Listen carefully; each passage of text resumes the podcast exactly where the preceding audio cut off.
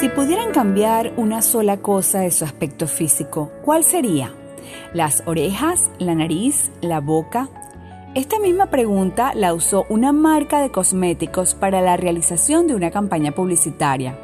Entrevistaron a 50 personas adultas y todas respondieron que cambiarían su frente, sus orejas, el tamaño de sus ojos, su estatura, su piel, en fin. La misma pregunta se le hicieron a varios niños. ¿Sabes qué respondieron?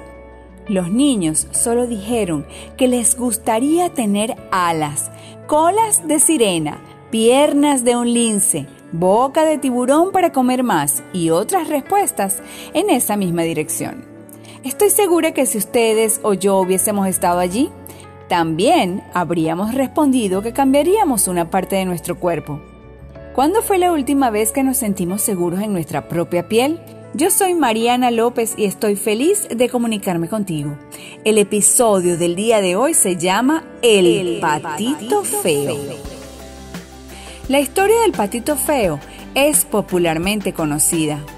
Maltratado por no ser considerado hermoso. El feo patito se convierte en un cisne impresionante y nadie puede creer que semejante transformación haya sucedido, ni siquiera él. Lo que el cuento busca enseñarles a las personas desde la infancia es que la belleza varía. Nadie está condenado a ser lo que es por la forma física con la que nació. Sin embargo, a muchos les cuesta comprender esto. El síndrome del patito feo es un complejo psicológico que hace que la persona que lo sufre se concentre demasiado en un defecto físico, algo que le imposibilita a llevar a cabo una rutina diaria normal es tan nocivo que puede afectar a la gente que siente una gran preocupación por ese defecto físico. Este puede o no ser real, pero el problema reside en que la persona, al estar tan sometida a ese detalle, deja de actuar de forma normal en su vida cotidiana.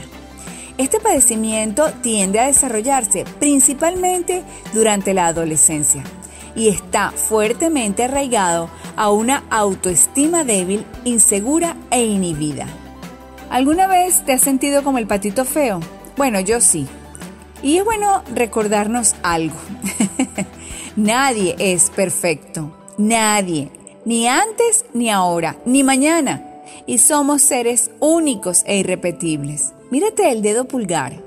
Ahí está una huella que te hace un ser especial, porque solamente tú tienes esa huella en todo el mundo. Puede ser que no te parezcas al modelo que viste en la valla publicitaria. Puede ser que no te parezca a una modelo famosa. Puede ser que no tengas ningún parecido a alguien de la televisión, pero tal vez tú tienes algo que ellos no. Deja de compararte es uno de los peores errores que se pueden cometer. Tú eres tú y tienes una forma de lucir que es verdadera, que es auténtica. Hay que aprender a creer en nuestra propia luz. Cree. El síndrome del patito feo provoca que una persona se vea menos hermosa de lo que realmente es. La inseguridad la obliga a ocultarse y, en muchos casos, le impide disfrutar de su belleza. Una de las formas de superar este síndrome es comenzando a aceptar cumplidos de la gente. Sí, te ves bonito, tu cabello es precioso y sí, eh, tienes una personalidad única. Creer en los cumplidos es creer en uno mismo. No por ello te volverás egocéntrico, pero tendrás más confianza sobre tu apariencia. Reconoce tus atributos más que la falta de esos.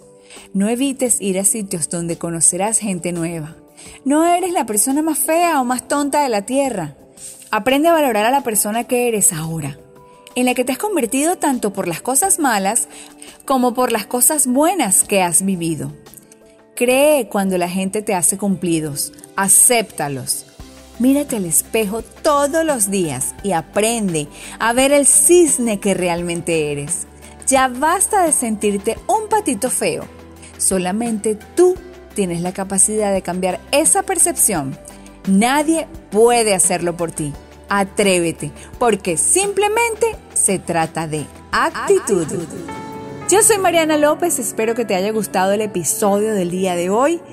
Y si quieres también lo puedes compartir, estaría agradecida. Espero que te encuentres en el lugar correcto con las personas precisas y recuerda que la victoria en tu vida siempre, siempre está a tu alcance porque simplemente se trata de actitud.